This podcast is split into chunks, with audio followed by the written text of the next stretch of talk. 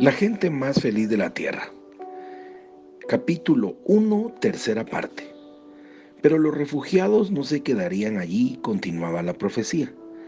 Deberían seguir viajando hasta llegar a la costa oeste de la nueva tierra.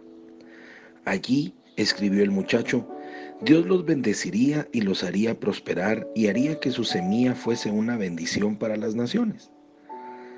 Un poco después, Efim escribió también una segunda profecía, pero lo único que todo el mundo conocía de esta otra era que se refería a un futuro todavía más lejano, cuando la gente tendría otra vez que huir. Efim pidió a sus padres que sellaran la segunda profecía en un sobre y repitió las instrucciones previas que había recibido. Se le dijo en su visión que únicamente un profeta futuro, elegido por el Señor para esta tarea, podría abrir el sobre y leer la profecía a la iglesia. Cualquiera que se atreviese a abrir el sobre antes, moriría. Bueno, lo cierto es que mucha gente en Caracala sonreía ante estos cuentos del niño. Sin duda tenía que haber alguna explicación para aquella escritura milagrosa. Quizá había aprendido a leer y escribir en secreto, con el único motivo de hacerles una broma a los del pueblo. Otros pensaban sin embargo, a llamar a Efim el niño profeta, y no estaban demasiado convencidos de que el mensaje no fuese genuino. Cada vez que llegaban noticias sobre la situación política a estas tranquilas colinas del monte Ararat, cogían las ya amarillentas hojas para leerlas de nuevo. Los problemas entre los musulmanes turcos y los cristianos armenios parecían crecer en intensidad en agosto de 1896, cuatro años antes de que mi abuelo degollara el novio tuerto, hubo una turba enfurecida de turcas, turcos que asesinó a seis mil cristianos armenios en las calles de Constantinopla. Pero Constantinopla estaba muy lejos y habían pasado muchos años desde que se dio la profecía. Las profecías de la Biblia se daban docenas y aún hasta centenares de años antes que se produjesen los sucesos profetizados. Pero la mayoría de la gente de Caracala, mi abuelo entre ellos, creía que esos genuinos dones proféticos habían cesado al completarse la Biblia. Después, a poco comenzar el nuevo siglo, Efim anunció que el tiempo del cumplimiento de la profecía que había escrito hacía 50 años estaba cerca. Tenemos que escapar a América, todos los que permanezcan aquí perecerán. Aquí y allá familias pentecostales empaquetaban sus cosas, abandonando las pertenencias que habían sido sus posesiones desde tiempos inmemoriales. Efim y su familia fueron de los primeros en marcharse. Cada vez que una familia pentecostal de Caracala abandonaba Armenia, eran la irrisión de los que quedaban atrás. Estos buenos paisanos escépticos e incrédulos, inclusive muchos cristianos, rehusaban creer que Dios podía dar instrucciones exactas a la gente moderna de nuestros días. Pero las instrucciones demostraron ser correctas. En 1914, un periodo de horror inimaginable invadió Armenia. Con una cruel eficacia, los turcos iniciaron su sangrienta labor de conducir a dos tercios de la población hacia el interior del desierto de Mesopotamia. Cerca de un millón de hombres, mujeres y niños murió en aquellas marchas mortales, inclusive todos los habitantes de Caracalla. Otro medio millón fue masacrado en sus pueblos, en un programa que le serviría más tarde a Hitler de modelo para exterminar a los judíos. El mundo no intervino cuando los turcos barrieron a los armenios. Tampoco intervendrá ahora, recordó uno de los seguidores. Los escasos armenios que consiguieron escapar el asedio llevaron consigo relatos de gran heroísmo explicaron que a veces los turcos ofrecían una oportunidad de negar su fe a cambio de sus vidas. El procedimiento favorito de los turcos era encerrar a un grupo de cristianos en una cabaña y prenderles fuego. Si están dispuestos a aceptar a Mahoma en lugar de Cristo, abriremos las puertas. Una y otra vez. los cristianos elegían morir cantando himnos de alabanza mientras las llamas los devoraban. Los que habían obedecido el aviso del niño profeta y habían buscado asilo en América escuchaban las noticias con espanto. El abuelo Demos se encontraba entre los que habían huido.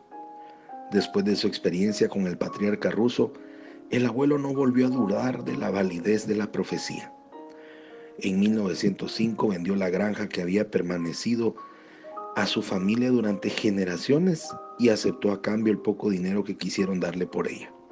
Después seleccionó las pertenencias que la familia podía llevar consigo a sus espaldas, inclusive su propia tetera rusa de bronce. Y con su esposa, sus seis hijas, Sushan, Esther, Sirón, Maga, Serchan y Hamas, y el orgullo más grande de su vida, su hijo de 13 años, Isaac, partió para América.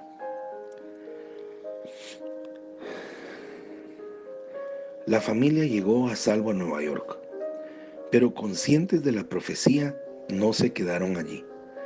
De acuerdo con las instrucciones escritas, comenzaron a viajar a través de esa tierra, nueva y salvaje para ellos, hasta que llegaron a Los Ángeles. Allí, para su dicha, hallaron un pequeño sector armenio en pleno proceso de crecimiento, donde ya vivían algunos amigos de Caracala y con la ayuda de esos amigos mi abuelo comenzó a buscar casa. The Flats era la localidad más barata de Los Ángeles y sin embargo fue solamente al juntarse con otras dos familias que pudo llevar a su familia a vivir en la casa de estuco de forma cuadrada en el número 919 de la calle Boston. El pasaje del barco, el viaje a través de los Estados Unidos y su parte del alquiler de la casa acabó con todo el dinero que obtuvo por la venta de la finca familiar. El abuelo se puso inmediatamente a buscar trabajo sin éxito alguno. La Gran Depresión de los últimos años de 1800 todavía se dejaba sentir en California. No habían puestos de trabajo disponibles, especialmente para un recién llegado que no hablaba ni una palabra de inglés. Todas las mañanas el abuelo iba a las oficinas de empleo y siempre regresaba con el paso más vacilante que el día anterior. Pero había un tiempo cada semana, cuando todas las preocupaciones se hacían a un lado, el culto de adoración del domingo. La casa de la calle Boston tenía un salón al frente bastante grande que pronto se convirtió en un lugar de reunión de la comunidad. Los servicios se llevaban a cabo según las costumbres que traíamos de las reuniones de Caracala. El punto de enfoque era una mesa grande en la que descansaba una Biblia abierta. A ambos lados se sentaban los hombres alineados según la edad, mayores en primer lugar, después los jóvenes y finalmente los niños. Al otro lado de la sala, así como siempre había sido, se hallaban las mujeres también en orden de edad. Los mayores continuaban llevando sus pobladas barbas negras, aunque de vez en cuando un hombre joven asombraba a todo el mundo al dejarse crecer tan solo el bigote.